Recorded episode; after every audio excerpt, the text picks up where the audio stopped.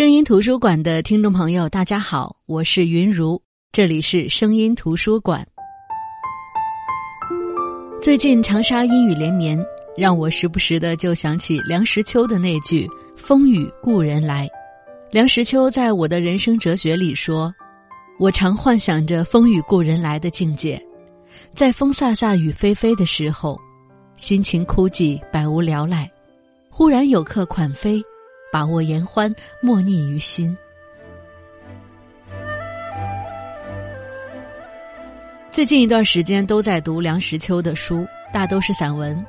在电脑前工作累了，拿起书读上一篇，会心一笑或者幡然一惊，合上书再继续工作，感觉比读小说要幸福一些。小说耗心神，在碎片化时间比较多的现在，已然是一种奢侈。在梁实秋的《我把活着欢喜过了》这本书中，有几篇文章可以放在一起来读，分别是读书的修为、时间的针脚、利用零碎时间。这些文章都不长，却可以用他一个世纪前的感悟来解决我们现在面临的问题：如何挤出时间来读书？接下来，我就把文章分享给大家。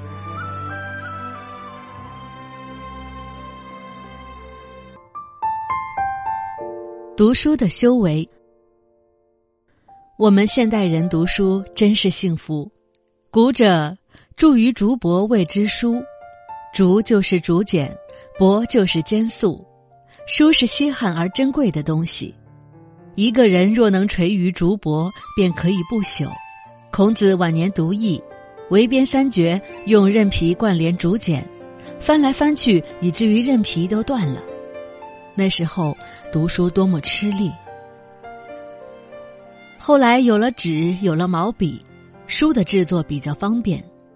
但在印刷之术未行以前，书的流传完全是靠抄写。我们看看唐人写经，以及许多古书的抄本，可以知道一本书得来非易。自从有了印刷术，刻板、活字、石印、影印，乃至于显微胶片。读书的方便无以复加，物以稀为贵，但是书究竟不是普通的货物，书是人类智慧的结晶，经验的宝藏。所以，尽管如今满坑满谷的都是书，书的价值不是用金钱可以衡量的。价廉未必货色差，畅销未必内容好，书的价值在于其内容的精道。宋太宗每天读《太平御览》等书二卷，漏了一天则以后追补。他说：“开卷有益，朕不以为劳也。”这是“开卷有益”一语之由来。《太平御览》采集群书一千六百余种，分为五十五门，历代典籍尽萃于史。宋太宗日理万机之暇日览两卷，当然可以说是开卷有益。如今我们的书太多了，纵不说粗制滥造，至少是种类繁多，接触的方面甚广。我们读书要有抉择，否则不但无益，而且浪费时间。那么读什么书呢？这就要看个人的兴趣和需要。在学校里，如果能在教室里遇到一两位有学问的，那是最幸运的事。他能适当指点我们读书的门径。离开学校就只有靠自己了。读书永远不恨起晚，晚比永远不读强。有一个原则，也许是值得考虑的。作为一个地道的中国人，有些部书是非读不可的。这与行业无关，理工科的、财经界的、文法门的，都需要读一些未成中国文化传统的书。经书当然是其中重要的一部分，史书也一样的重要。盲目的读经不可以提倡，意义模糊的所谓国学亦不能验现代人之望。一系列的古书是我们应该以现代眼光去了解的。黄山谷说：“人不读书，则尘俗生其间；照镜则面目可憎，对人则语言无味。”细味其言，觉得似有道理。事实上，我们所看到的人确实是面目可憎、语言无味的居多。我曾思索，其中因果关系安在？何以不读书便面目可憎、语言无味？我想，也许是因为读书等于是上有古人，而且那些古人著述立说必定是一时才俊，与古人游，不知不觉受其熏染，终乃收改变气质之功，境界既高，胸襟既广，脸上自然透露出一股清纯爽朗之气。吾以明之，明之曰书卷气，同时在谈吐上也自然高远不俗。反过来说。人不读书，则所谓何事？大概是现身于世网尘劳，困厄于名缰利锁，五烧六臂，苦恼烦心，自然面目可憎，焉能语言有味？当然，改变气质不一定要靠读书。例如，艺术家就另有一种修为。伯牙学琴于程莲先生，三年不成。程莲言：“武师方子春今在东海中，能怡人情，乃于伯牙偕往，到蓬莱山，留伯牙宿，曰：‘子居习之，吾将吟诗。’此船而去，寻时不返。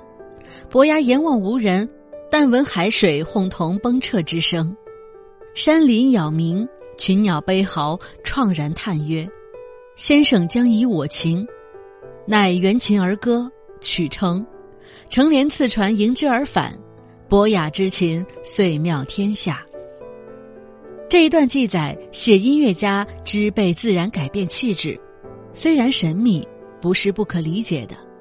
禅宗教外别传，根本不立文字，靠了顿悟，既能明心见性，这究竟是生有异禀的人之超绝的成就。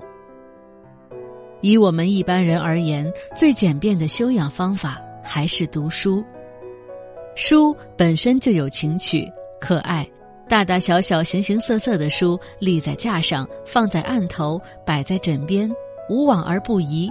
好的版本尤其可喜。我对线装书有一分偏爱。吴志辉先生曾主张把线装书一律丢在茅厕坑里，这偏激之言令人听了不大舒服。如果一定要丢在茅厕坑里，我丢洋装书，舍不得丢线装书。可惜现在线装书很少人见了，就像穿长袍的人一样的稀罕。几十年前，我搜求杜诗版本，看到古意丛书影印宋版蔡梦碧《草堂诗简》，真是爱玩不忍释手。想见原本之版面大，刻字精，其纸张墨色亦均属上选，在教刊上。简注上，此书不见得有多少价值，可是这本书本身却是无上的艺术品。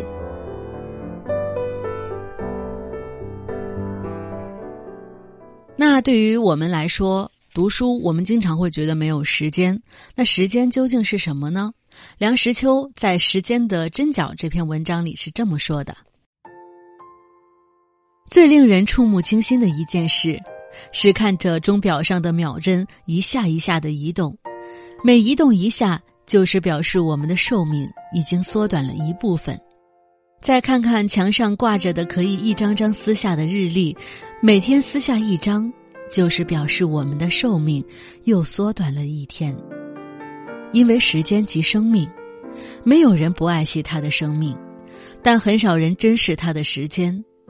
如果想在有生之年做一点什么事，学一点什么学问，充实自己，帮助别人，使生命成为有意义，不虚此生，那么就不可浪费光阴。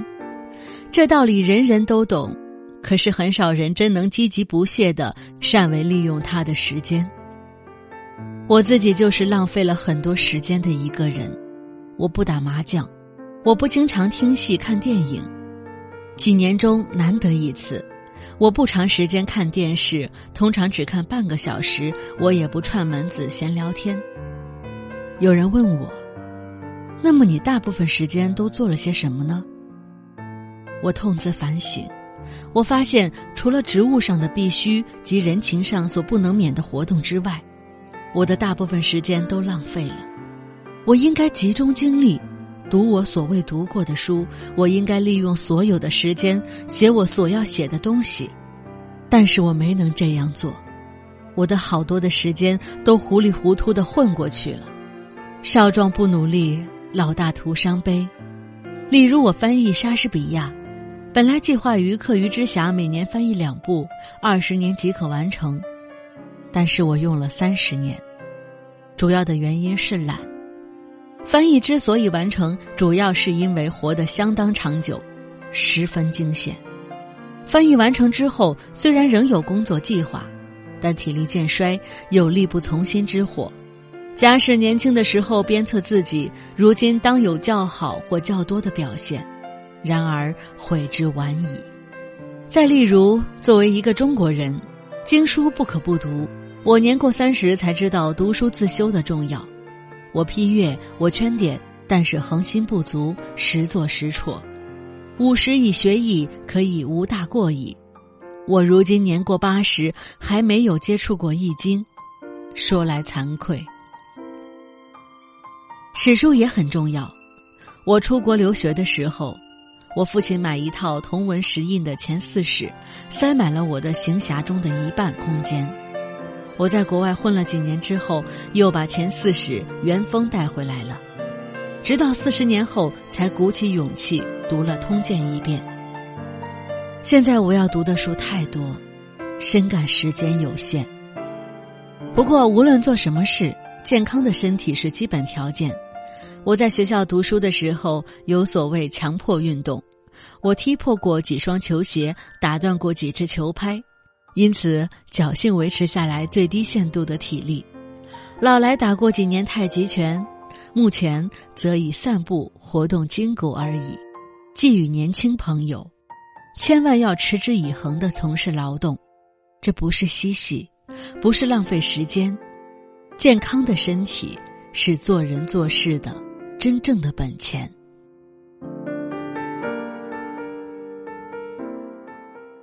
我们现在的生活充斥着手机、电脑，可以说我们的时间很多的时候都是零碎化的时间。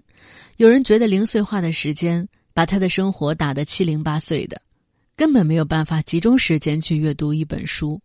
那么梁实秋的接下来这篇文章就告诉我们如何利用零碎的时间。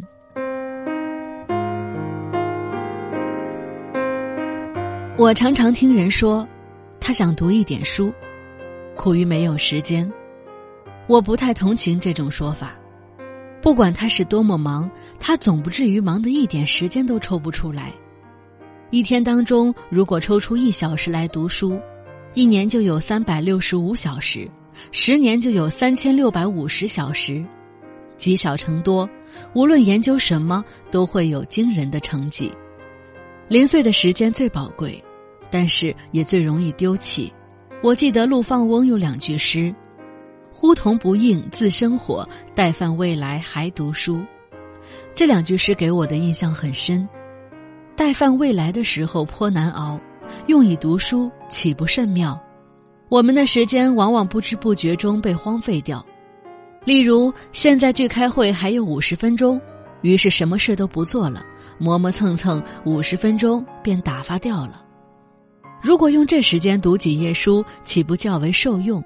至于在度周末的美名之下把时间大量消耗的人，那就更不必论了。他是在杀时间，实在也是在杀他自己。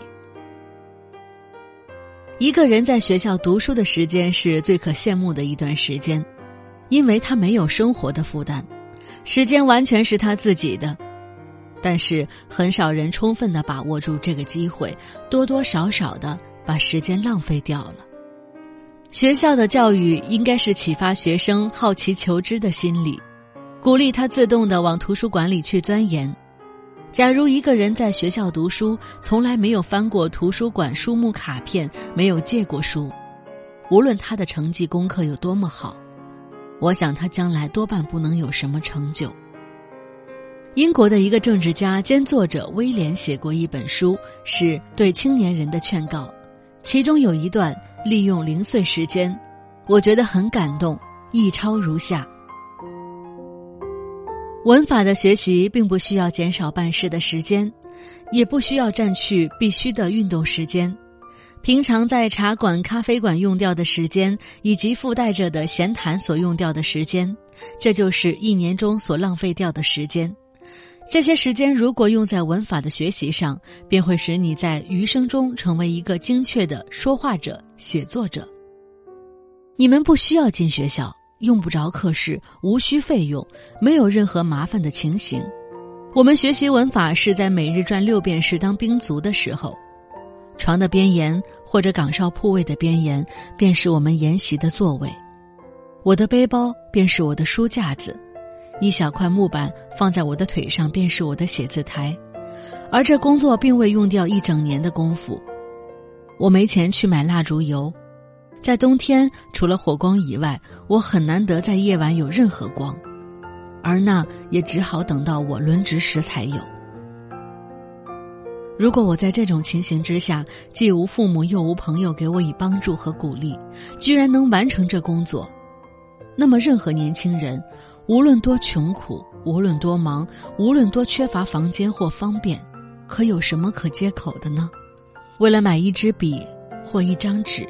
我被迫放弃一些粮食，虽然是在半饥饿的状态中，在时间上没有一刻钟可以说是属于自己的。我必须在十来个最放肆而又最随便的人们之高谈阔论、歌唱、嬉笑、吹哨、吵闹当中阅读写作，而且是在他们毫无顾忌的时间里。莫要轻视我偶尔花掉的买纸笔墨水的那几文钱，那几文钱对于我是一笔大款。除了为我们上市购买食物所费之外，我们每人每星期所得不过是两便士。我再说一遍，如果我能在此种情形下完成这项工作，世界里可能有一个青年能找出借口说办不到吗？哪一位青年读了我这篇文字，若是还要说没有时间、没有机会研习这学问中最重要的一项，他能不羞愧吗？以我而论，我可以老实讲，我之所以成功，得力于严格遵守我在此讲给你们听的教条者，过于我的天赋的能力。因为天赋能力无论多少，比较起来用处较少，纵然以严肃和克己来相符。如果我在早年没有养成那爱惜光阴之良好习惯，我在军队获得非常的卓升。有赖于此者胜过其他任何事物。我是永远有备。如果我在十点要站岗，我在九点就准备好了。从来没有任何人或任何事在等候我片刻时光。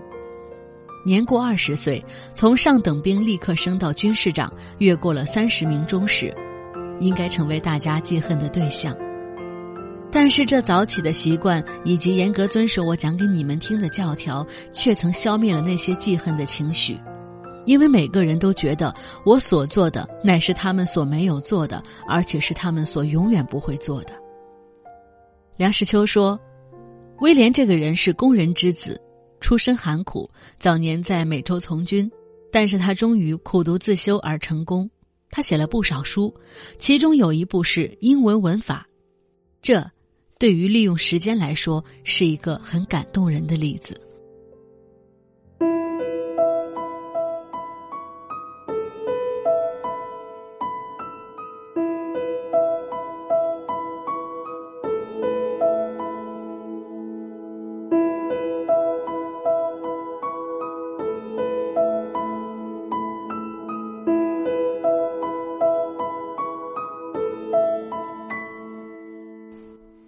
可能这三篇文章听上去会比较的难懂或者晦涩，因为它虽然是白话文，但是中间有一些表达还是有一些古法在的。